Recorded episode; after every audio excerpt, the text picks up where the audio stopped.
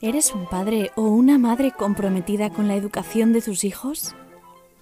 Piensas que lo haces todo lo bien que sabes y aún así no consigues la satisfacción suficiente. ¿Con tu hijo todo parece más difícil? Si todos los días hay tensión en casa, tú tienes la responsabilidad de que eso cambie. Si quieres seguir siendo un padre o una madre habitual, siga quejándote. Pero si quieres convertirte en un padre o una madre de alto rendimiento, empieza a entrenar. No te conformes, fórmate. Aquí empieza un nuevo episodio de la mano de Miguel Ángel Jiménez, psicólogo y entrenador de madres y padres de alto rendimiento. Comenzamos. Muy buenas y bienvenidos a un capítulo más del podcast eh, Madres y Padres de Alto Rendimiento. Como siempre, eh, muy agradecido de que me acompañéis en este proyecto tan bonito y tan gratificante. Hoy eh, cuento con la presencia de una persona que para mí es muy importante y, es porque, porque, bueno, puedo reconocer que es uno de mis referentes. Eh, dentro de la neurociencia y sobre todo del funcionamiento a nivel emocional de nuestro cerebro, es una persona que, ha influido mucho en, mi manera de pensar y en mi manera también de trabajar con los padres y con las madres.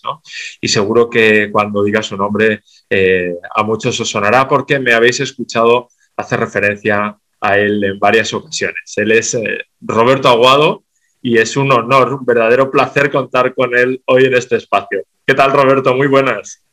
Muy buenas, Miguel. Pues no tan solo es un honor para ti, también para mí. Fíjate, en eso estamos de acuerdo por el momento. Comenzamos bien. ¿eh? Tenemos honores recíprocos y compartidos. Yo sí que es un honor estar en tu podcast y estar con, tu gente, que sé que salvan, salvan muchas vidas. Sí, sí, sí. La idea es, eh, bueno, pues que estos padres, estas madres, profesionales, profesores, que también es un ámbito en el que tú eh, le dedicas mucho tiempo ¿no? y mucho esfuerzo también a trabajar con ellos, pues eh, la idea es que, vayan entrenándose ¿no? como, como personas de alto rendimiento para, para ayudar a estos niños, jóvenes, adolescentes, a que cada vez que, bueno, pues que, que seamos un poquito más sanos, no sé poquito más estables, un poquito emocionalmente eh, más sanos y, con menos problemas que tristemente cada vez vemos más. Que de esto tú, sabes mucho.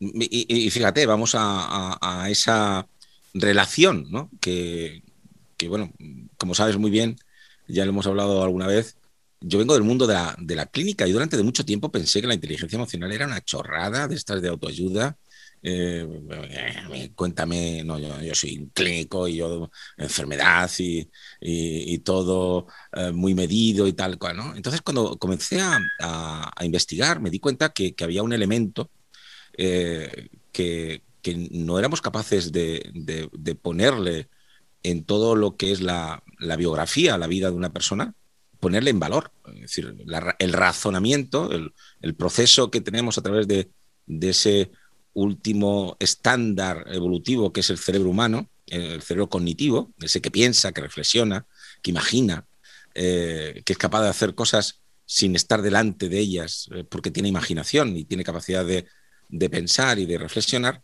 Eh, bueno, pues a mí me surgió un día una, pregunta tonta, ¿no? Y es, bueno, y, un, niño de, de un mes, un niño que recién nacido, un niño de seis meses, un niño de un año, un niño de tres años, piensa, eh, y, bueno, pues si hacemos una valoración, no de la primera impresión que nos viene a la cabeza, eso es una creencia, sino que hacemos un estudio de investigación, nos damos cuenta que el cerebro no funciona si hay ciertas áreas eh, que nutren esa función que no está mielinizada. Tan solo funciona en el cerebro aquello que está mielinizado.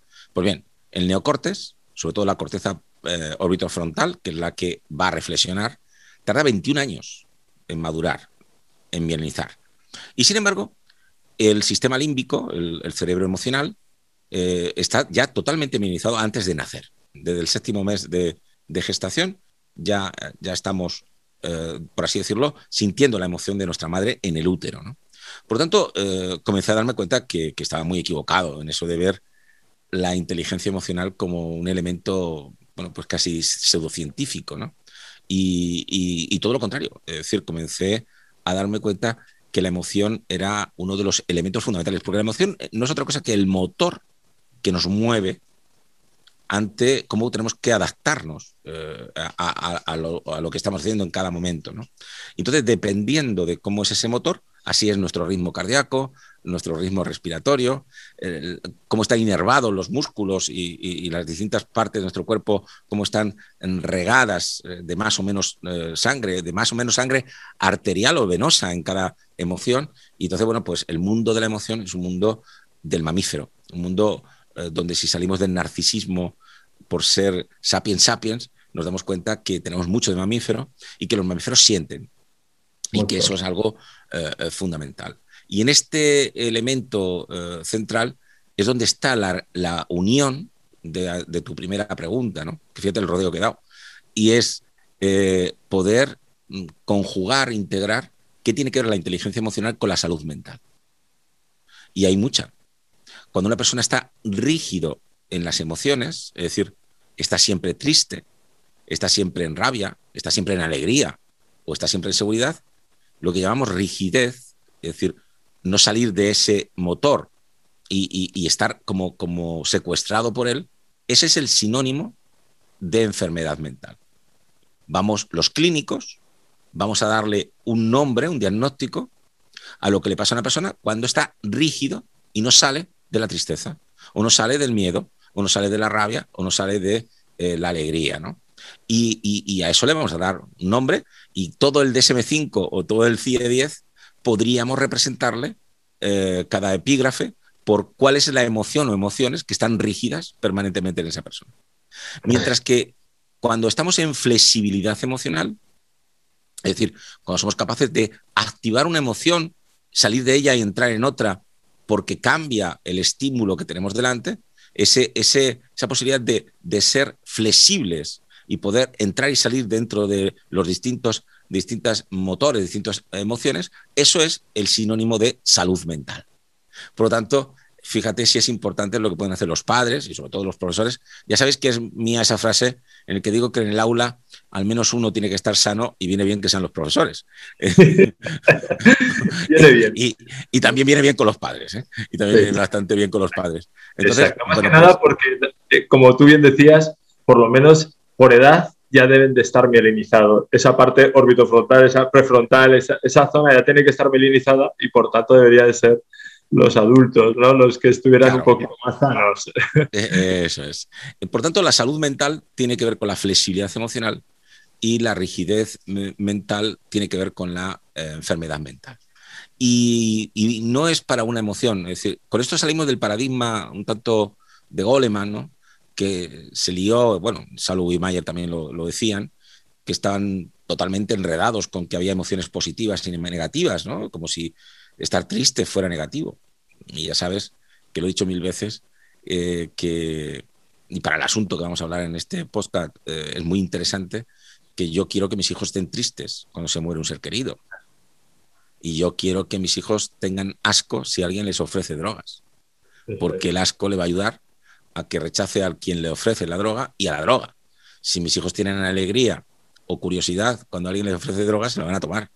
Por tanto, no es negativo tener asco, no es negativo tener miedo o no es negativo tener tristeza.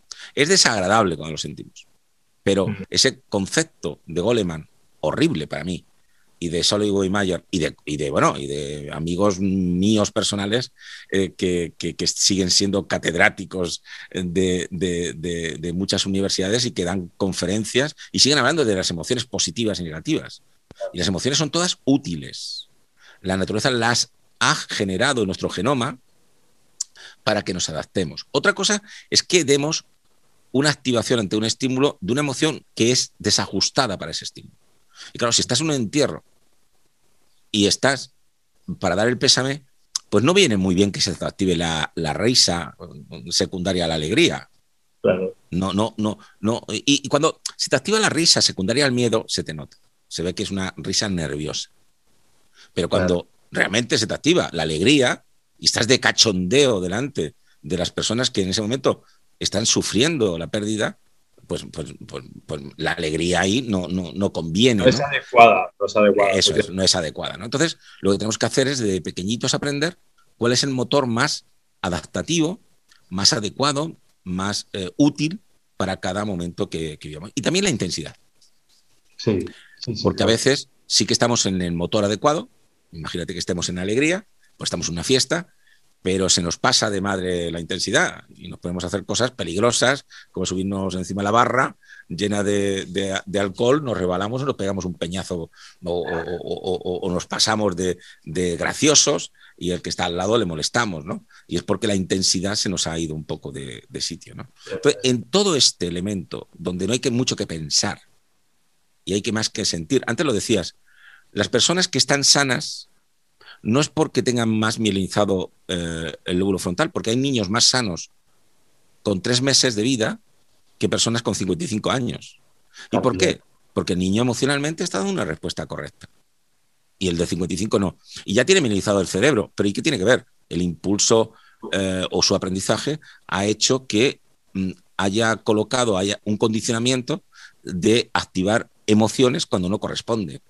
Por tanto, no estamos hablando de inteligencia reflexiva, sino que estamos hablando de la inteligencia del sentir, del mamífero.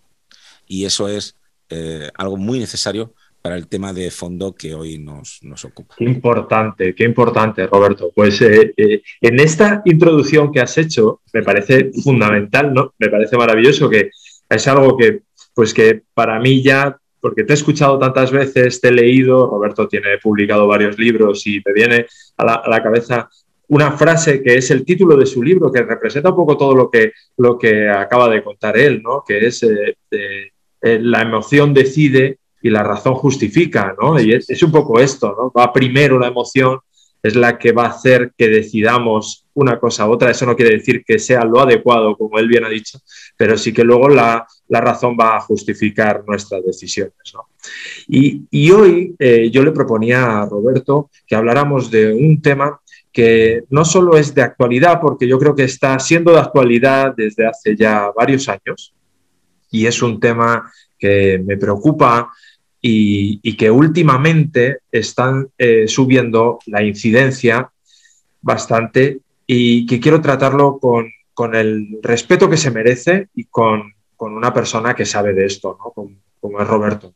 Y de lo que estoy hablando es del suicidio, del suicidio en los adolescentes, sobre todo, y el suicidio en los jóvenes. Yo creo que, el suicidio es, es algo de lo que se habla poco se habla poco en los medios, pero también se habla poco hasta en la universidad. Cuando vamos a estudiar psicología, eh, yo recuerdo que en mi, título de universitario como psicólogo hablamos de la, del, suicidio poquito. Hablamos pues como, como algo más que ocurre dentro de la clínica, como una conducta de, humana y, poco más. No, no, entramos mucho. Por lo menos yo no recuerdo que entráramos en profundidad. Hoy en los medios tampoco, tampoco se le da una, cobertura importante y creo que eh, para mí, desde mi punto de vista, creo que necesita darle mayor visibilidad. No, sé qué opinas tú, Roberto. Pues fíjate que tenemos que quitarnos ese tabú porque eh, la información nunca mata.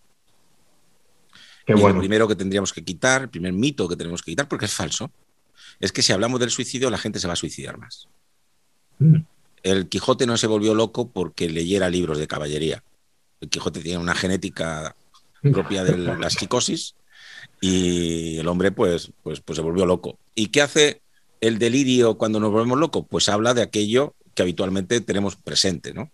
Y si te das cuenta, eh, cuando una persona psicótica delira, pues su, su, contenido delirante cambia dependiendo de dónde está. Y los esquimales pues ven monstruos de la nieve y los que estamos en Castilla-La Mancha pues vemos una virgen al lado de, un olivo, ¿no?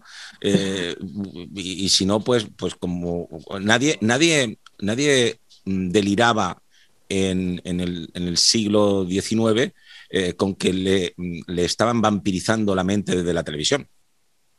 Sin embargo, en el siglo XX, pues hay gente que dice que le vampirizan, que le sacan la energía y, tienen ese delirio porque ya existe la televisión, pero nadie, nadie delira con lo que no conoce. ¿no? Por tanto, las personas que se suicidan, eh, lo que necesitan es que haya mucha información en aquellos que están a su alrededor para que se den cuenta. Porque el suicidio, mm, hay un porcentaje muy pequeño de suicidio que es un suicidio, diríamos, impulsivo. Es decir, que en este momento estoy hablando contigo y, lo que hago es inmediatamente salir corriendo y me tiro por la ventana, si, vivo en un piso muy alto, o, me clavo algo, me pego un tiro o alguna de estas cosas. No, no, no. el noventa y tantos por ciento, no sé si es el 93, 94, el 95 por ciento de los suicidios, hay un tiempo de preparación. Hay un tiempo donde la persona eh, mm, coloca en poso eh, su, historia suicida. Yo he tenido la suerte, Miguel, de estar muy al lado, muy cerca. Él no lo sabe, porque además tiene una cosa horrible este hombre, y es que es del Atlético de Madrid. Y, eso es algo que, no lo llevo muy bien porque mi padre era del Atlético de Madrid y, y, yo soy como natural de Real Madrid. Y, bueno, pues, pues vivir toda la vida con un perdedor, no sabes tú lo que te hace. Bueno, yo creo que estudié psicología por eso, ¿no? Lo que, lo que, lo que lo pasó fatal es cuando el Atlético de Madrid ganó una liga. Eh, eh, no sabía qué hacer con esa emoción. Él estaba acostumbrado a sufrir y, no, y no, bueno, pues con el amor que tengo a, a, mi padre y por supuesto a todos los que son del Atlético de Madrid, pero Guillermo Petersen es el jefe de psiquiatría del Hospital Parapléjico de Toledo. Y si alguien sabe de suicidios, este señor. Porque es difícil no encontrar un paciente de parapléjicos que no intente suicidarse en algún momento. Daros cuenta que en parapléjicos también el noventa y tantos por ciento de ellos son por accidentes, no es por un tumor o por una meningitis o por una enfermedad eh, genética. Habitualmente los parapléjicos es un accidente de moto, es que te has tirado un trampolín y te has pegado contra el bordillo, es que se te, te has caído un andamio, es que has tenido un accidente de coche, es que te ha cogido una ola y te ha dado la vuelta y te has quedado eh. Por tanto, son personas jóvenes que se despiertan de pronto un día eh, de un coma y ven que ya no van a poder mover durante toda su vida, pues los que tienen más suerte, pues no van a mover el, tren, el tren posterior, es decir, las, las piernas, las caderas, pero los que tienen peor suerte tan solo van a mover de cuello para arriba depende de dónde esté, a la altura que esté la, lesión. ¿no? Y es difícil que alguien que sufre esto no quiera quitarse la vida. Por lo tanto, sabemos mucho de suicidio. Y lo que no podemos hacer es no hablar. Lo que no podemos hacer es seguir con ese silencio extraño que han hecho periodistas, mira que son cotillas. ¿eh? pues, pues en periodismo hay una, como una especie de secreto tácito que no se puede hablar de suicidio, o sea, porque le da miedo a ellos. O sea, el suicidio, como la muerte, pero más el suicidio, es como un tabú eh, que no lo entiendo, porque es la causa de muerte más alta que existe en España y en todos los países occidentales. Fíjate, donde hay guerras no hay suicidio. Y donde hay hambre no hay suicidio. Sin embargo, en los países occidentales, Mm, donde tenemos mucha comida, donde tenemos mucho consumo, está la anorexia nerviosa, que tampoco existe en esos otros países, y eh, hay un dato tremendo. Em, parte de China y Japón hace ya más años, no había, tan, no había prácticamente eh, anorexia. Y sin embargo, en cuanto se han capitalizado, en cuanto se han hecho occidentales, ha empezado a haber anorexia, ¿no? Eh, suicidio en Japón sí que ha habido siempre, porque en los países asiáticos, cuando se te, se te mancha el honor, y es fácil, parece ser, manchar el honor, tienen que, quitarse la vida, para, no pueden vivir si alguien te ha manchado el honor. mancharte el honor es que hay alguien tan psicópata que viola a tu hija o tu hijo o, te quita las tierras, o te, o te pone en vergüenza delante de los demás, y encima vas y te tienes que quitar la vida, porque el otro ha sido un psicópata, ¿no? Pero bueno, es algo cultural. Cultural, claro. Pero vuelvo a repetir, pongo el nombre y en el alto y, en, el, en, la cima de la sabiduría de lo que es el, el, trabajo con el suicidio a Guillermo Petersen, que es el jefe de psiquiatría, como digo, del Hospital Parapléjicos. Y, y, la verdad es que una de las cosas que yo aprendí de él es que había que hablar del suicidio. Lo que no hay que hacer es reírse de las personas que se quieren suicidar. Hay que quitar ese otro tabú de, bueno, este es lo que está llamando la atención. Bueno, pues mire usted, si alguien, para controlar el ambiente, necesita chantajear diciendo que se va a quitar la vida y hace intentos de suicidio que vemos que son intentos eh, que no quieren morir, sino que están llamando la atención, esa persona está tan enferma como la que tiene un sarampión. Y se puede llamar que tiene un cuadro histriónico, que puede tener un trastorno de personalidad límite. Podemos decir lo que sea, pero está enfermito. Y por tanto necesita una atención. Es decir, las personas que son chantajeadores con el intento de suicidio también tienen que tener una atención psicológica porque están malitos, están mal. Entonces tenemos que ayudarles. ¿no? Entonces, eh, ese es el primer titular que yo pondría en esta época. Tenemos que salir de ese silencio. Y hace 10 años yo creo un programa que está teniendo un éxito tremendo en todos los centros escolares, que eh, le denominé programa Vida, que es de prevención contra el suicidio del menor porque en España todos los días se suicidan 12 personas. Después de la pandemia, más. Los datos que tenemos es antes de la pandemia. Se suicidan 12 personas y 5 de ellas son menores. Todos los días. Hay más muertes por suicidio que por accidente de tráfico, por accidente cardiovascular. Más, más muertes por suicidio que por cáncer. Y sin embargo, la, la cifra más alta de suicidio, sobre todo si hablamos de menores, que es inmensamente, o sea, si hablamos de todas las edades, eh, tanto accidente de tráfico como eh, cáncer, como accidente cardiovascular, eh, es más alto el suicidio. Pero si hablamos de menores, es que los, las muertes por suicidio en menores son seis veces más altas que por cualquier otro tipo de trastorno o enfermedad.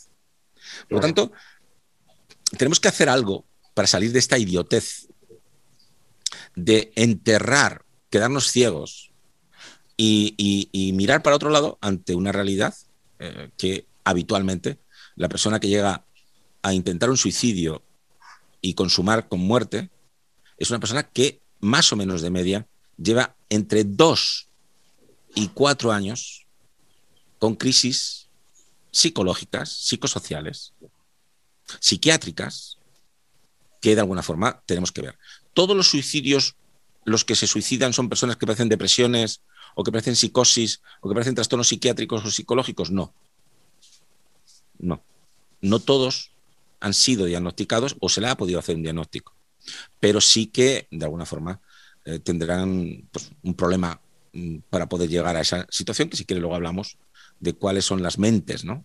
De hecho, yo lo tengo calibrado como eh, le, denomino el cerotipo 3.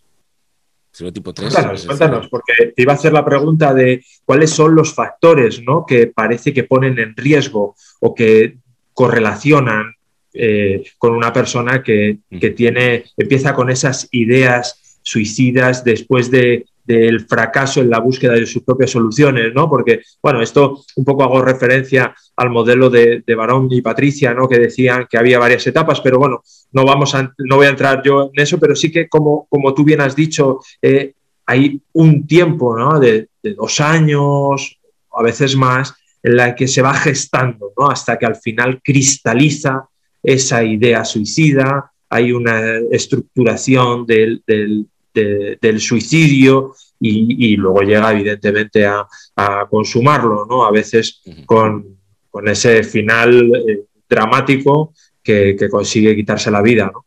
Eh, pero hay, eh, hay, una serie de factores ¿no? que, que pueden predisponer. Estadísticamente hay que vigilar cuatro factores. El primero y más importante es que esa persona haya tenido un familiar o una persona cercana que se haya suicidado. Es decir, la vertiente de que hay un componente genético es una realidad. Porque hay eh, en familias donde se suicidan muchas personas y hay en otras que no se suicida nadie. Por lo tanto, saber que alguien ha tenido un antepasado que se ha suicidado es un elemento a tener en cuenta como primer factor. Segundo factor es haber recibido abandono o maltrato. Y cuidado que ahí está el bullying. El bullying es una chapuza social. Si el bullying es eh, real, si el bullying es algo instrumental que se realiza para, bueno, pues encima hacer lo que se llama un, bullying inverso, es decir, yo estoy, diciendo que alguien me está molestando o se está metiendo conmigo eh, porque quiero colocar eh, la, la mirada hacia esa persona para que lo que es una fake news, ¿no? lo que es una falsa noticia, eh, vale, pues eso eh, es otra historia. Pero cuando el bullying es de verdad, es que nos creemos que con medidas pedagógicas se resuelve. Y las personas que han recibido bullying durante mucho tiempo sufren un trastorno postraumático serio, igual que si lo hubiesen violado, igual que si lo hubiesen secuestrado o igual que si hubiese vivido un accidente de tráfico o cualquier otra situación de eh, postraumática. Y sin embargo nos creemos que porque le pongamos unos días de, castigo a quien ha realizado el bullying o los que han realizado el bullying y le, y le hablemos y no sé qué, claro que hay que educar a, a, quien realiza el bullying, a quien hace violencia, pero además de educarle a la víctima hay que dar un soporte, un soporte donde parece que está molestando. Yo sigo viendo que hay muchos tutores, hay otros que no, ¿eh? pero hay muchos tutores que parece que les molesta cuando alguien viene muy mal y te dicen me están machacando. Y, no, es que antes de dar matemáticas tenemos que saber que hay que salvar vidas. Porque ¿para qué queremos gente que sepa mucha matemáticas si no tiene vida? ¿Para qué queremos muchos notarios, muchos arquitectos, muchos profesores, muchos psicólogos si están hechos polvo? ¿Eh? Eh, somos una maquinaria de hacer personas neuróticas. Y eso tendríamos que darnos una vueltecita a ver qué ocurre. ¿no? Por lo tanto, haber recibido maltrato durante mucho tiempo es otro indicador, eh, junto con el que he dicho antes, de que alguien de tu familia o antepasado haya, se haya suicidado. La soledad. La soledad sobre todo la que estás rodeado de personas, pero no te llega nadie. Esa, esa soledad es un mal e, elemento. Y luego el consumo de sustancias.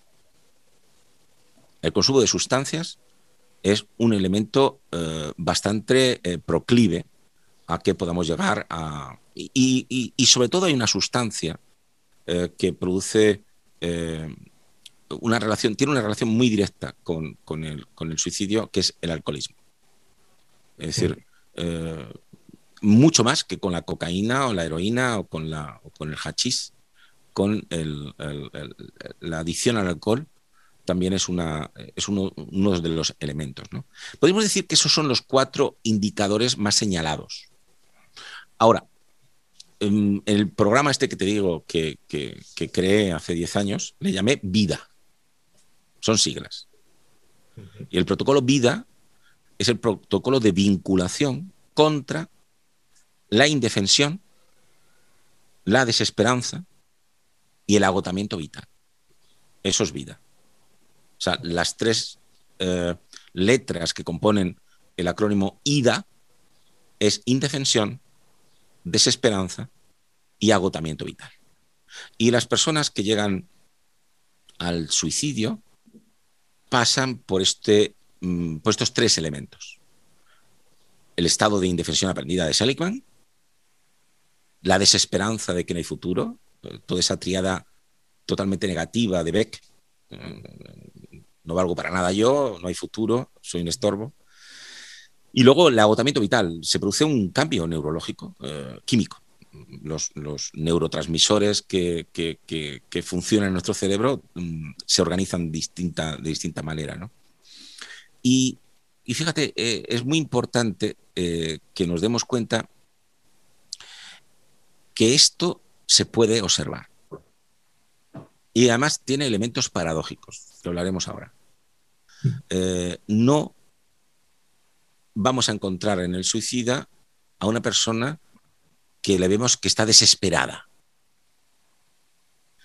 Ahí no se suicidan. En la depresión, tú lo sabes muy bien como psicólogo, en la depresión no hay fuerza ni para suicidarte. Sí, cuando. Hay todavía defensa. sí, De hecho, en psiquiatría sabéis que hay un problema con los antidepresivos. Se ha dicho en muchos momentos que los antidepresivos son ideadores de suicidio. Y mentira. Lo que ocurre es que el antidepresivo no te ha curado los primeros meses de tomártelo, pero ya te da energía. Y es ahí cuando lo pueden... Eh, porque cuando están en la depresión, depresión, ni, ni tienen esa energía, ¿no? Pero hay una cosa muy importante, Miguel. Pensar en quitarte la vida lo hemos pensado todos. Hombre, es una gilipollez, perdonadme el término tan, tan científico, es una gilipollez pensar quitarte la vida porque haya perdido la final de la Champions España, o perdón, el Real Madrid, o, o, sea, mm, eh, ahí estás tonto, estás, estás mal.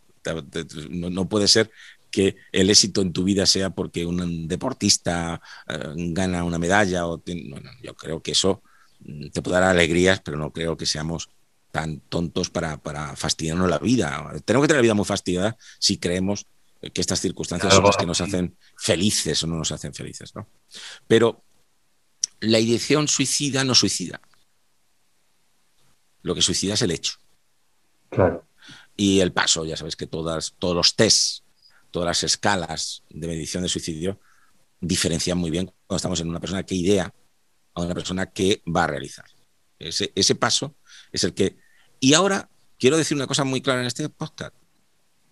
Si vemos al niño con fiebre o a la niña con fiebre y con granos en la cara, deja de hacer tonterías, llévala al médico. Porque no querremos nosotros resolver el suicidio como padres o como profesores de matemáticas, como ciudadanos. Esto es una cosa muy técnica. Y lo que tenemos que hacer es llevarle al especialista y el especialista dirá en qué momento nos encontramos. Pues igual que nos pasa cuando un niño dice que le duele mucho la tripa. Pues llevamos al médico y el médico nos dice, son gases o, mira, tiene una apendicitis. Por lo tanto, sí, lo que tenemos que hacer es llevar a un especialista a la persona que tiene elementos que nos mosquean. Y es mejor pasarse de, exagerado a llegar tarde. ¿Qué te parece a ti, Roberto, que pueden ser algunos indicadores, ¿no? En los que, porque si hablamos de la adolescencia, eh, el suicidio en la adolescencia, hay matices propios de la etapa, ¿no? Del desarrollo. Y uno de esos matices tiene que ver, pues, que el referente ya no es los padres, son los amigos, que muchas veces no comparten con los progenitores, no comparten muchas de sus vivencias y de cómo se sienten. Entonces hay una, hay, bueno, pues esta es la queja habitual o muy frecuente en los padres con hijos adolescentes que dicen, bueno, es que antes me contaba las cosas y ahora no me las cuenta. Entonces, dentro de que, pues eso es un, hecho, una característica que sin más no tenemos que eh, darle la connotación de patológico, que no lo es, pero ¿qué tips o qué, qué situaciones, qué, puede observar un padre o una madre, bueno, de los que yo llamo de alto rendimiento, que, evidentemente potencialmente son todos, ¿no? Pero ¿qué pueden ver en un adolescente o en un joven que le hagan pensar en que su hijo o su hija está eh, mal e incluso con riesgo de suicidio? Pues eh, vamos a ver. Eh, en la adolescencia y si no, no hay adolescencia, por definición no, va a haber no, van a compartir las cosas con los padres. Si un adolescente comparte las cosas con sus padres, no está en la adolescencia, ya ha pasado de ella. Por tanto, no tiene que extrañar. Y en la adolescencia lo que tiene que preocuparnos son los años antes de la adolescencia. Hay un estudio muy bonito que comenzó Siegel y que luego mi equipo siguió, que es el trabajo de... La pregunta, fíjate, te voy a hacer una pregunta a ver qué me contestas. Mm, ¿Existe la adolescencia tan solo en el ser humano o existen en más animales? ¿Qué preguntas nos hacemos, verdad? nos hacemos unas preguntas que, Pregunta de investigador, ¿no? Sí, sí, sí. Eh, eh, tengo entendido que sí, hay otros animales. Hay otros todos los mamíferos tenemos adolescencia. una adolescencia. Y adolescencia, si nos ponemos a responder desde el punto de vista del modelo Beck, lo que nos dice es que cuando nacemos es muy bueno tener el miedo como emoción que sale muy rápido, el miedo y la rabia, para que eh, no nos coloquemos precisamente en elementos de peligro. Entonces, que el bebé y que en los primeros años de la vida el miedo sea una emoción básica, muy latente en el mamífero, es muy adecuado porque así no se coge y se va a dos kilómetros del rebaño. Que tengamos miedo nos salva la vida. ¿Y por qué? Porque quien nos da la seguridad es el mamífero adulto que está a nuestro lado. Claro. Y si no tenemos al mamífero adulto que está en seguridad a nuestro lado y no nos da esa seguridad, pues es bueno que tengamos miedo. Es decir, si hay un niño con tres años que se ha perdido, es bueno que tenga miedo y que llore mucho. Si el niño es un pasota y le da lo mismo, es que a ese niño ya le pasa algo. Por lo tanto, en la infancia parece ser que nuestro cerebro es muy totalmente noradrenérgico. Está diseñado para que enseguida disparemos las emociones miedo y rabia eh, ante cualquier situación que no nos guste mucho. Luego, los adultos que estamos alrededor, pues tenemos que saber cómo gestionar las rabietas y sus miedos. Y lo importante, ya sabéis, para estos padres campeones del mundo en esta Olimpiada de, lo que es la, eh, el, ayudar a crecer a sus hijos, y, y eso se llama crianza, pues lo que tienen que saber es que cuando el niño está en rabieta o está en miedo, ellos tienen que estar seguros. Y ese es el trabajo personal. Porque si cuando el niño está en rabieta o está en miedo, tú te pones en rabieta o te pones en miedo, pues qué chungo, ¿no? Posiblemente te venga bien al principio, porque una rabieta de un padre ante la rabieta del niño hace que el niño, desde el enfado del padre o de la madre, se calle y diga, oye, pues esto funciona. Le regaño y se calla. Pero eso tiene una mala consecuencia. Le estás enseñando a, a decirle, cuando tú quieras que alguien se calle, ponte tú en rabieta. Y cuando ya empiezan en adolescencia, pues te cogen de la pechera. Porque todos los días en Madrid hay más de 30 familias que van a denunciar a sus hijos porque le ha pegado el hijo a los padres. Y cuando vienen a nosotros y me dicen, ¿qué hago con mi hijo? Digo, pues, ¿qué hiciste cuando tenía cuatro años? ¿Cuál es el mejor antídoto? Pues saber que cuando nacemos, el miedo, como decía, es lo que nos salva el pellejo. Y cuando somos adultos, lo ideal sería que estuviéramos en seguridad. Pero ¿qué pasa entre el adulto y el, y el niño? Hay un espacio medio que es lo que llamamos adolescencia. Y los adolescentes tienen un cerebro dopaminérgico. Y Segel lo vio con los news. Los news, cuando son adolescentes, se juntan los judíos y se van a ver a los leones. Y ves a los news los leones ahí sentados debajo de un árbol y a los niños observándoles. ¿Y por qué? Porque tienen que olerlos. Si no los huelen, su cerebro nunca sabrá cómo huele un león. Y cuando son adultos, que se van a las periferias de los rebaños, tienen que saber detectar el olor. Y el olor no viene aprendido. Tienen que ver un león y olerlo y verlo como es para luego después distinguirlo. ¿no? Y esa es la adolescencia. Ir al peligro a olerlo.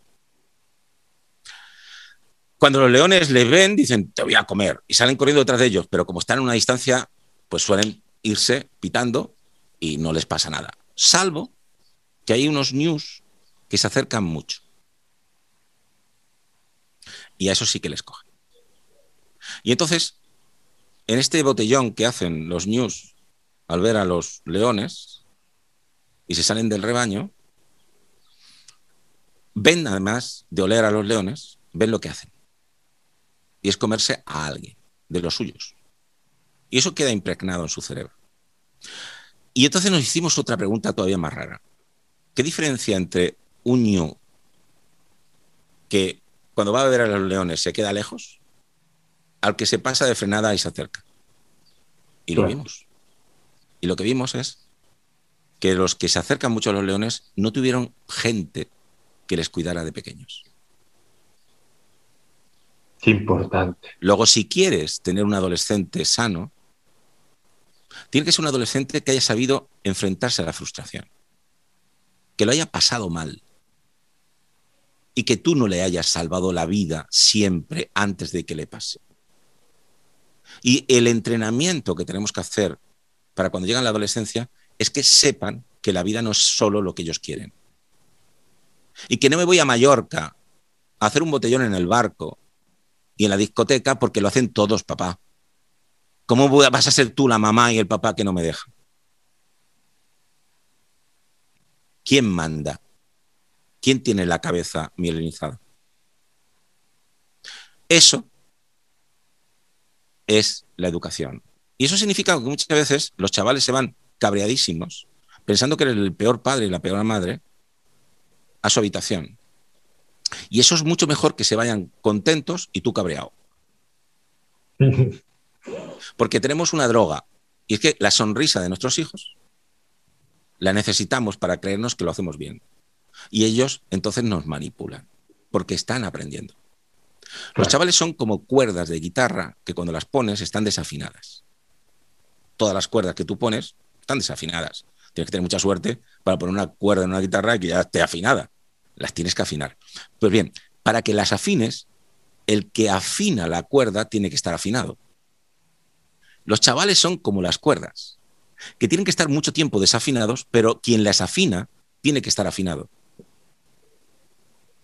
Por lo tanto, el suicidio está muy cercano a esa idiotez social de que mis hijos tienen que ser siempre felices. Y cuando me llaman del colegio porque han liado una, les defiendo, porque eso es ser buen padre. Eso es hacer psicópatas. Por lo tanto, las personas que nunca se van a suicidar son las que son resilientes. Son las que saben que la vida está por encima de todas las cosas. Son las que tienen una vida que van a disfrutar y sufrir. Porque no hay dos. Y que la muerte está tan segura que te da toda una vida de, ventaja.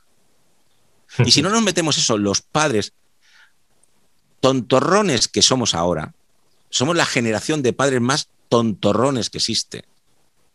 Nos tienen cogidos por todos los... La mayoría de nuestros niños, porque fue pobrecito que sufre. Es la primera generación que tiene esa mentalidad de crianza, pues entonces sabemos que eso hace que disminuya. O sea, la persona que está vacunada y entrenada para poder levantarse cada vez que se cae.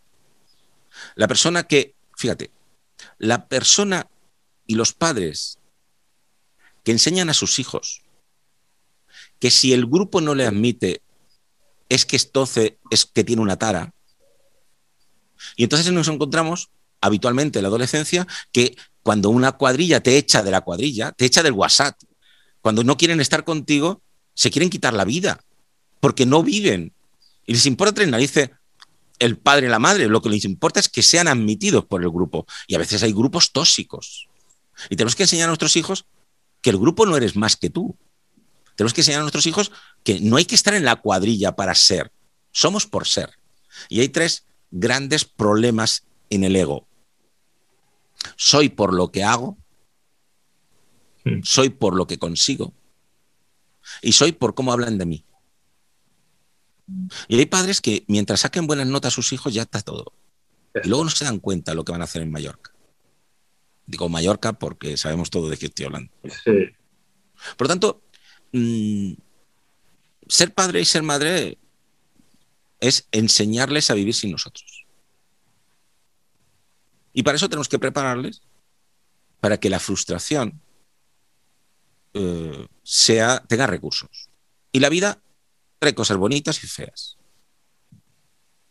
Y cuando los adolescentes dicen, ¿por qué me trajiste? Cuando el adolescente se cree que sus padres le tienen que hacer feliz, pero que él tiene muchos derechos y que él no tiene ningún deber, es que tenemos padres tontorrones. Muy equivocados. Sí. Fíjate, me viene escuchando de que dices cosas tan, tan, tan interesantes y yo creo que, que, nos tenemos que mirar, los padres y las madres, nos tenemos que mirar en la responsabilidad y, no tanto eh, culpabilizarnos, ¿no? Que eso también eh, hago referencia a, ti eh, cuando hablo de eso en uno de los capítulos, ¿no? Pero em, fíjate, cuando, cuando un chaval, digamos que, lleva a cabo una conducta suicida, llega a lograr matarse o no, pero lleva a cabo una conducta suicida, muchas veces nos quedamos con el, motivo así, que, que que es como más, eh, más evidente o, más próximo, ¿no? Como puede ser que le haya dejado la pareja, como que haya suspendido eh, un examen, dos o tres, o que, eh, como tú decías, se le echen del grupo de WhatsApp, ¿no? Dices, bueno, ha habido, ha habido un evento así, pero eso desde el punto de vista de, los demás, como que no, no justifica que se haya querido quitar la vida. Eh, tú dices, son hijos poco, con, poca, con poca resiliencia y son hijos con poca capacidad para tolerar esa frustración. Quizás tiene que ver con eso, el evento que para nosotros no es a lo mejor merecedor de, porque yo no me quitaría la vida por eso, para ellos es algo que sí lo es merecedor de quitar. Si quieres, ahora hablamos, si quieres, de, cuáles son las, lo que sabemos que hace que una persona se quiera suicidar y luego justificaremos cognitivamente de nuevo con todo esto que estás diciendo. Es decir, al final, como el que muere no te lo va a decir, la justificación es del que queda vivo. Y desde la culpa, desde la, desde la tristeza, desde la rabia, pues le tenemos que dar una justificación, ¿no? Y entonces nos quedamos en las cosas superficiales. Lo que tenemos es una persona que no tiene esa capacidad de resiliencia que decíamos antes. Y fíjate que te he dicho que hay tres problemas graves para el ego, pero hay una educación y una crianza actual basada, y además no lo creemos, en que lo importante es lo que hago, lo que consigo y cómo hablan de mí. Entonces, yo he tenido padres, ya sabes que trabajo como psicólogo en una de mis facetas, que teniendo su hijo una leucemia, me vienen y me dicen, es que va a suspender el curso. Pero vamos a ver, señor, señora. Su hijo tiene que aprobar la asignatura más importante de su vida. ¿Cómo quiere usted que ahora nos pongamos a que hacerle creer y a mm, em, em, presionarle para que estudie en este, en este tramo? Yo, si quiere estudiar, que estudie, pero ahora lo importante es la asignatura. ¿Usted no se da cuenta de lo que le está pasando a su hijo? Su hijo, ¿qué, ¿qué mensaje le está mandando?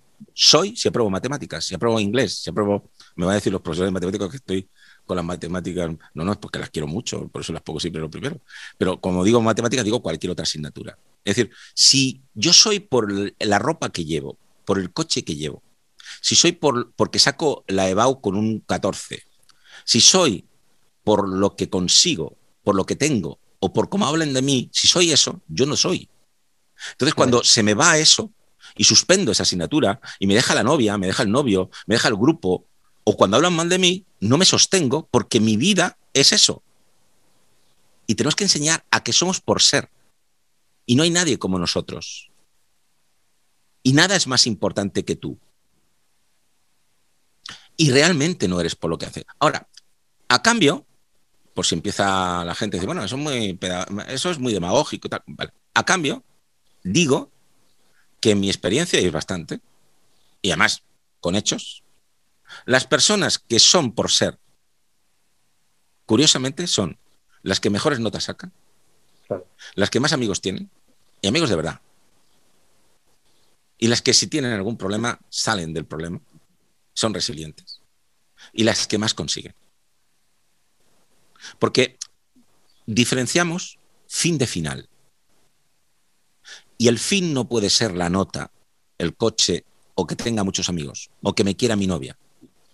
Ese debe ser el final. Y el fin tiene que ser que yo haga lo que depende de mí para que me quieran o para que yo quiera. Y, lo importante no es que me quiera, sino que yo también la quiera. Y que si alguien no me quiere, ¿por qué, ¿por qué me tiene que querer? Y si alguien no me quiere, yo tan solo tengo vida si me quiere quien no me quiere. Hay mucho más. Hay mucho más. Por lo tanto, mm, todo eso tenemos que pensarlo. ¿Qué le importa a los padres cuando llevan los chavales al colegio? ¿Saquen notas? Pues a mí me importan que realmente se hagan personas, que se construyan personas que cuando vayan a ver a los leones, porque tienen que ir a verlos, sepan frenar a tiempo. Y eso se hace mucho antes. Pero vuelvo a repetir. Mm, estamos en un mundo eh, donde en este momento lo importante son los resultados. Y te puedo asegurar que el equipo que gana los partidos es el equipo que mejor entrena y que más se prepara y que más confianza tiene cada uno en sí mismo. Pero somos muy resultistas. A mí el año pasado me quedó una sensación de horrible como director y coordinador de muchos eh, equipos de orientación en los centros escolares y también pertenezco a varios equipos de dirección de centros escolares que cuando se dijo desde el ministerio, aprobados todos por pandemia, todo el mundo contento. O sea que este chico aprueba y no ha pegado golpe. Eh, y, ya está, porque lo que importa es que la apruebe. Esa, esa mendigación de los padres, apruébele, apruébele, apruébele, pero si no ha pegado golpe. Si su hijo viene aquí a molestar, y apruébele, apruébele, porque así le damos, no le deje atrás, se va a quedar sin amigos. ¿Pero qué me está contando? ¿Pero qué le pasa a usted? Pues claro, si yo soy muy importante porque soy director de una compañía y tengo un cochazo y la gente me llama por teléfono y quiere comer conmigo y cenar conmigo y jugar al tenis y al gol y no sé qué, y mi compañía un día se va a tomar vientos porque hay una crisis y se me va todo al traste, pues a lo mejor me suicido, porque mi vida es lo que hago, lo que consigo y cómo hablan de mí. Pero ¿dónde está el ser?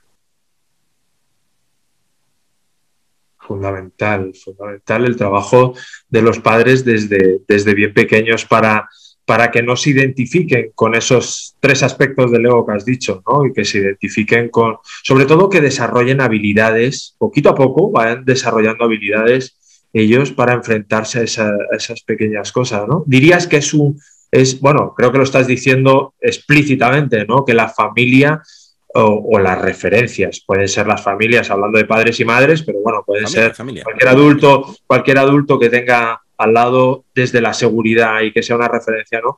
Y que sea un, factor protector. Total, pero protector de la persona, como es natural, del mamífero y de la sociedad. Y nos lo estamos cargando las familias. De mm. hecho, estamos en estados que le dicen a los padres, usted no es nadie para su hijo. Soy yo el que dice dónde tiene que estudiar. Soy yo el que dice lo que tienen que estudiar. Y le digo cómo tienen que pensar. Porque la familia no es nada, chavales, chavales, vamos, vamos a pasárnoslo bien. Fijaros qué majos somos como políticos. ¿No os veis que vuestros padres... No, no, no. esos estados donde la familia explícitamente se dice que no sirve, son estados caóticos. La familia es lo que ha sostenido en las crisis del ladrillo, es lo que ha sostenido en la crisis de la pandemia. Sin familia, el mamífero se rompe. La familia es fundamental y los padres tienen que ser referentes. Y lo mejor para ser referente es no predicar lo que no eres tú. Mira, un día iba paseando por, por Madrid, iba hacia la consulta, la consulta la teníamos en Ferrat, según bajábamos Marqués de Urquijo, está el corte inglés de Moncloa, bajaba. Y yo que soy muy cotilla, pues había un grupillo de unas seis o siete chiquillas de unos 16 años que iban bajando y tal como movían la cabeza y como estaban hablando, dije, uy, aquí hay algo interesante. Entonces me puse así a su lado y escuchaba, joder, chica, no, joder, tía, decían tía, joder, tía, vaya bronca mi padre que me echó, no sé qué, mi madre, no sé cuánto y tal, pues estoy castigada, no sé cuánto y no sé cuánto, pero parece ser que hicieron una fiesta y llegaron un par de horas más tarde de lo que le decían, ¿no? a todas y todas. Y había una que estaba calladísima. Ya miraba así entre refilón para que no se dieran cuenta. Y un momento habló. Y les miró a todas y les dijo: Pues qué suerte tenéis. Cuando yo llegué a casa, mis padres todavía no habían ido.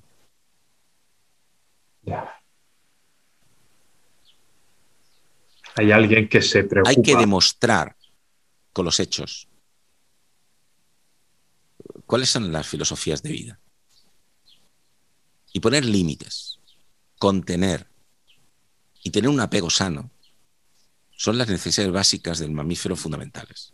Y es el mejor antídoto contra el suicidio y con cualquier enfermedad mental. Y nadie es resiliente si no está en seguridad. Y la seguridad no te la dan los demás.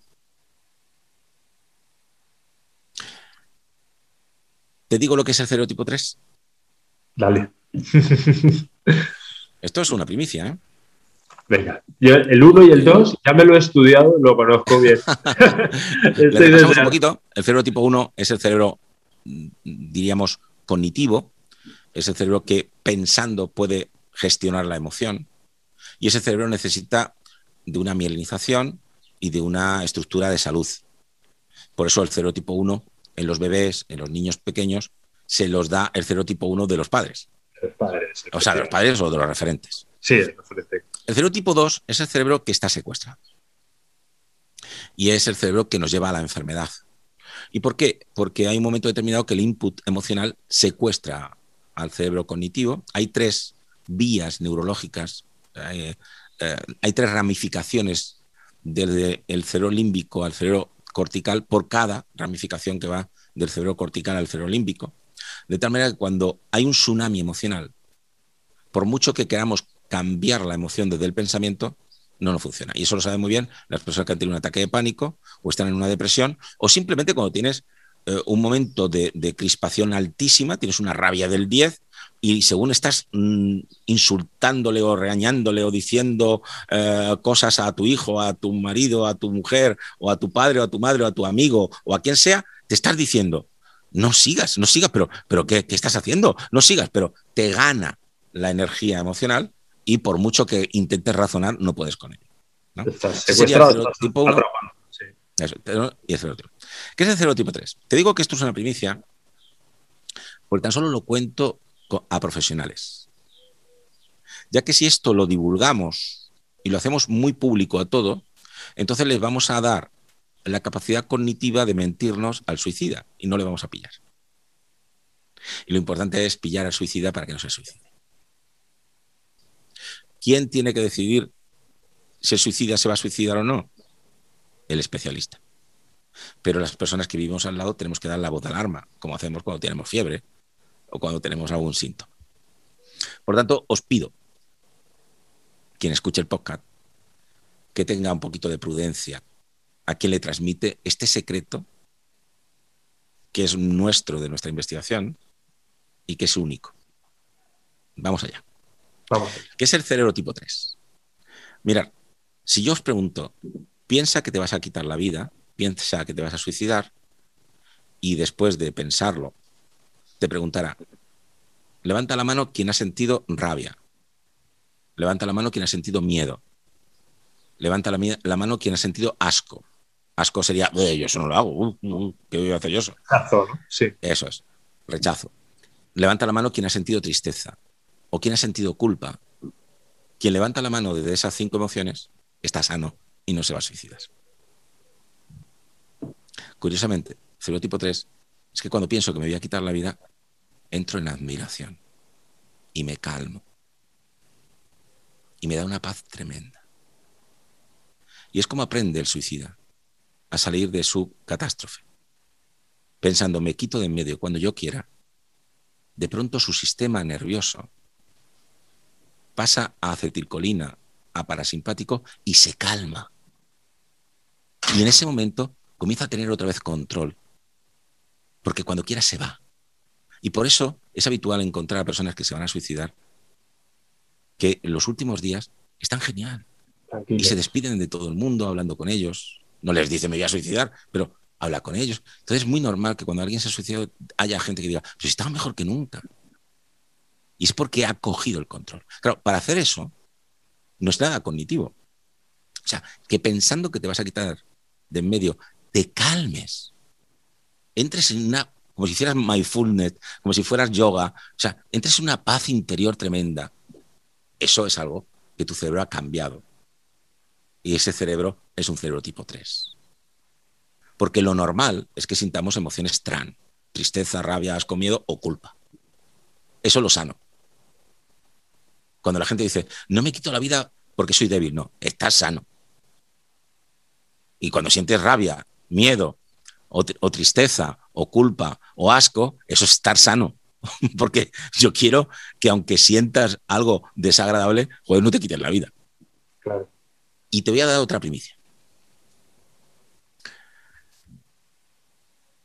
Por el momento, en este vacío informativo de suicidio, por el momento hay un dato que nos dice algo fantástico. Solo quien intenta el suicidio y no lo consigue, sigue vivo, solo el 10% muere suicidándose. Es decir, en parapléjicos cuando intentan el suicidio y no lo consiguen, es como cuando no lo han conseguido, es como si cerraran capítulo y ya pueden vivir sin suicidarse. Parece que el mejor antídoto para el suicidio es intentar suicidarte y no conseguirlo. Pero eso tanto, contrarresta un poco con, el dato de que un factor de riesgo es que hayan intentado previamente el suicidio, ¿no? Pero, claro, pero porque ese familiar te ha dicho cómo puede salir. Y además, como digo, no sabemos si hay una carga genética. Pero intentarlo contigo y no conseguirlo es como si cerraras un capítulo y renacieras. Entonces, hay algo muy claro. Cuando tú le preguntas a los suicidas que se quisieron, que hicieron un intento de suicidio y no murieron, la mayoría te dicen que realmente morirse no querían morirse. Lo que querían es dejar de sufrir. Claro. Y lo que ocurre es que el suicida sí que tiene una especie de delirio, ¿no? Y es que va a estar presente después de su muerte. Y va a ver cómo sufren los demás. Se va a enterar ese que me hace bullying, la que le va a caer. Se va a enterar mi novia que me ha dejado. Y se va a dar cuenta que, que yo era muy importante. Y eso es un cerebro especial. Sí. Así que, como ves, sí que sabemos cosas del suicidio. Y es un tema apasionante. Pero estamos en la tontería esta de que mejor no hablemos porque damos ideas. Cuando luego en intranet existen eh, páginas que te dicen cómo suicidarte de mil maneras. Y a esas sí que tienen acceso los suicidas, curiosamente. Sí, sí, sí, sí. No, vamos, yo estoy convencido de que estoy convencido de que, de que la persona que se encuentra en esta situación, eh, el oír hablar del suicidio no es, eh, no va a ser el, el contrario. elemento que va a desencadenar. Habrá bueno, pues eh, sabemos que en psicología pues no podemos hablar de caso único y cuando hablamos de grupos pues hay diversidad y puede haber imitación pero, pero tampoco eso es el, ese, tampoco es el dato significativo, yo creo. Yo creo que lo que estás diciendo ahora mismo es que hay una responsabilidad importante en las personas de referencia, en la crianza de nuestros hijos, como mecanismo de protección de cara al suicidio, porque luego habrá situaciones particulares en las que, a pesar de que los padres lo hicieron como lo hicieron y que parecía que todo iba bien, luego se desencadenó aquello, bueno, pues habrá otros factores también, pero... Déjame, Miguel, que, por si acaso, porque acabas de decir una cosa importantísima. Nadie puede culpar. Nadie puede culpar. Sin embargo, no hay nadie que no se culpe después de que su hijo se haya suicidado. Estoy hablando de hijo porque estamos hablando con padres. O sea, nadie es culpable o responsable del suicidio de su hijo. Lo que yo te digo es cómo es la crianza antídoto para el suicidio. Claro. Entonces, si mi hijo consume sustancias y han tenido antepasados que se han suicidado y ha recibido malos tratos, esos son indicadores como el que un niño bebe mucho, mea mucho pues oye, a lo mejor es diabético. ¿No? Pues vamos a, llevar a algún sitio, porque si sigue meando mucho y bebiendo mucho, pues, pues, pues algo le pasará. Y va a ir a peor si no se trata. Y si luego cuando le hacemos una curva diabética vemos que el niño tiene problemas de diabetes y que su, su insulina está fantástica y que su páncreas funciona como Dios, pues nada, pues porque el niño bebe mucho y, y, mucho. Pues ya está, pues tenemos un potosémico y ya está, no hay ningún problema, ¿no? Pero primero tendrá que ver un profesional qué pasa ahí. Entonces, esto es, esto es fundamental. Nadie es culpable de que alguien se suicide. Hombre, a no ser que tú seas el agresor. A no ser que tú seas el que le venda la droga. Que eso también es otra. ¿eh? La clásica palabra de los padres diciendo, mira, el primer porro que se fumó mi hijo, le dije, mira, toma esto que yo sé que es bueno. Para que te lo den por ahí malo, yo te lo doy bueno. Y te lo fumas conmigo. Ya, es que eso no. Eso lo, hemos escuchado mucho. Hemos escuchado eso y otras cosas. Hemos escuchado, hace tiempo ya escuchábamos otras cosas. O sea, no, no, no, no tiene mucho. Por tanto, el suicidio es un proceso mental que existe en muchas personas.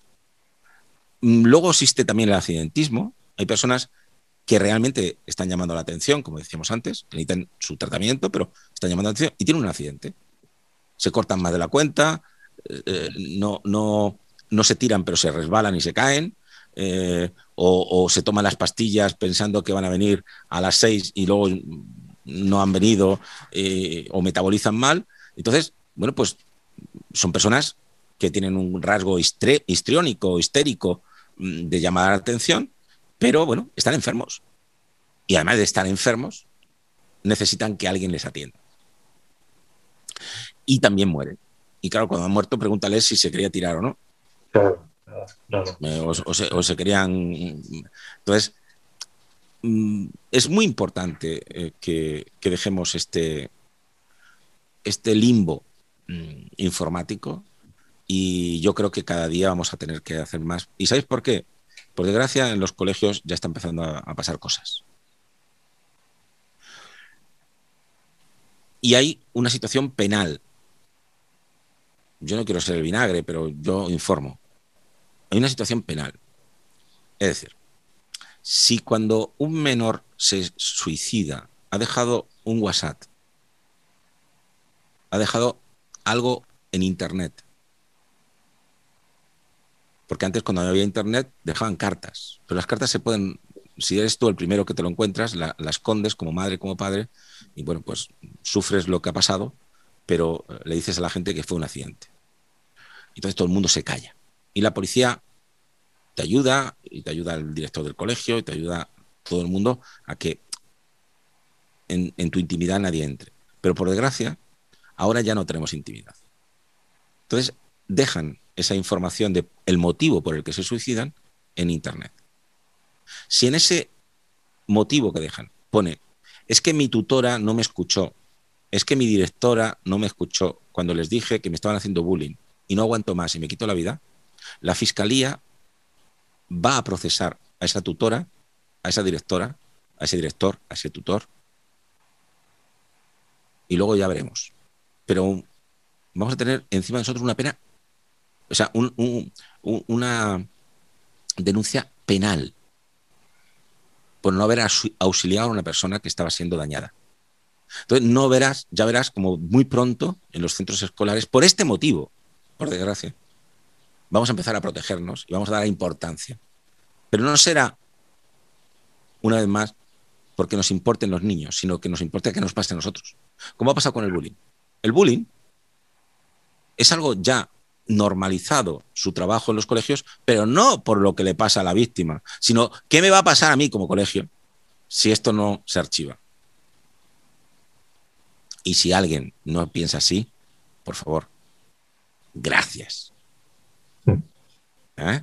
Gracias. Ojalá todo el mundo pensáramos así. ¿Qué temas y aspectos eh, más importantes estás poniendo encima de la mesa, Roberto? de verdad que es... has querido que esté aquí, ya sabes. Yo vengo con todo. Siempre alguien me podrá decir que no estará de acuerdo con lo que digo o tal. Yo intento que los datos que doy sean oficiales, Y las cosas que digo tienen que ver con mis investigaciones o la de otros compañeros.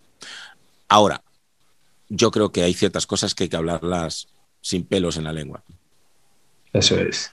Pues eh, Roberto, por, cerrar, si quieres el capítulo, eh, eh, ¿qué le dirías a una madre, a un padre de alto rendimiento, además de que no tenga miedo, ¿no? que es, digamos, el mensaje que yo me llevo mucho, mucho, porque has, hablado de muchos aspectos que son interesantísimos en la crianza, pero yo creo que uno de los, de los aspectos que yo destaco de todo lo que has dicho es que los padres, a pesar del miedo, no que no tengan miedo, porque el miedo se va a tener, pero eh, a pesar de ese miedo, que lo hablen, que hablen con sus hijos, ¿no? que, que, que lo saquen, que, lo, que, que, busquen ayuda, tal, a pesar del miedo que actúen. ¿no?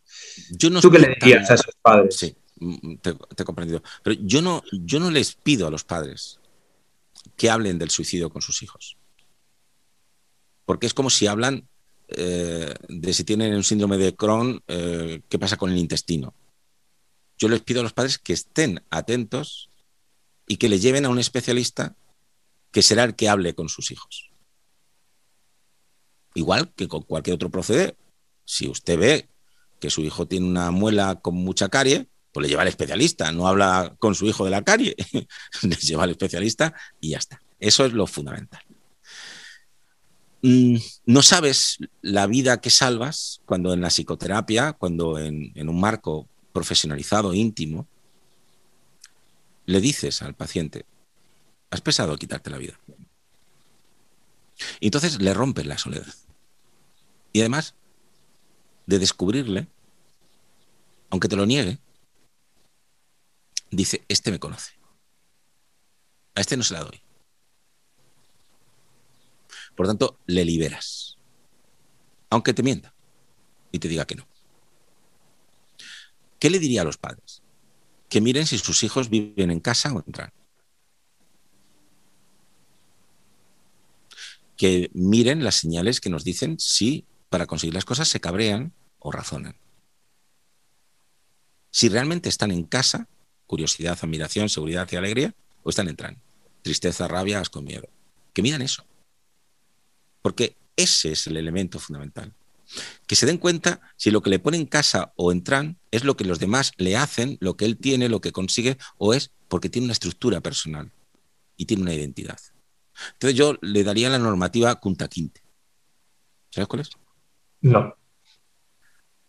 Le diría, desde que nace, quién era su tatarabuelo y su tatarabuela.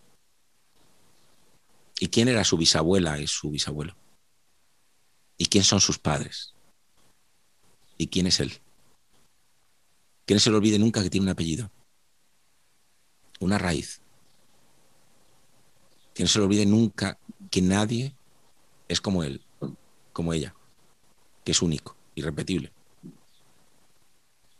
Y ese es el diálogo Kunta Quinte. Pues eh, Roberto, creo que no hay mejor final, no hay mejor cierre de este capítulo que, estas palabras que acabas de, decir. Roberto, un millón de gracias, un millón de gracias. Espero que, a mí me ha, gustado mucho y, me ha aportado muchísimo todo lo que has dicho y espero que, a todas las personas que nos escuchan, pues que también le aporten, que tengan mucho cuidado con el cerebro número 3, que sea cauteloso, desde luego que sí. Tipo, tipo, tipo, tipo. Tipo 3 tipo 3. Y, Roberto, agradecidísimo, como te digo, siempre tienes aquí un hueco, un espacio eh, que yo encantado de, dar voz a, esos datos y a ese conocimiento y esa experiencia que tienes, que es un verdadero lujo. Muchísimas gracias, Roberto. Cuando tú quieras, Miguel Ángel, ya sabes que me dices ven y, lo dejo todo. dime, cuánto tardé en contestar de decirte venga. Eh, eh, si, es un día que yo puedo, no tengo ningún problema. Eso, es verdad. la disponibilidad tuya dentro de lo que es tu agenda siempre, siempre, ha, sido, siempre ha sido muy buena. Así que, muy bien, Roberto. Muchas gracias.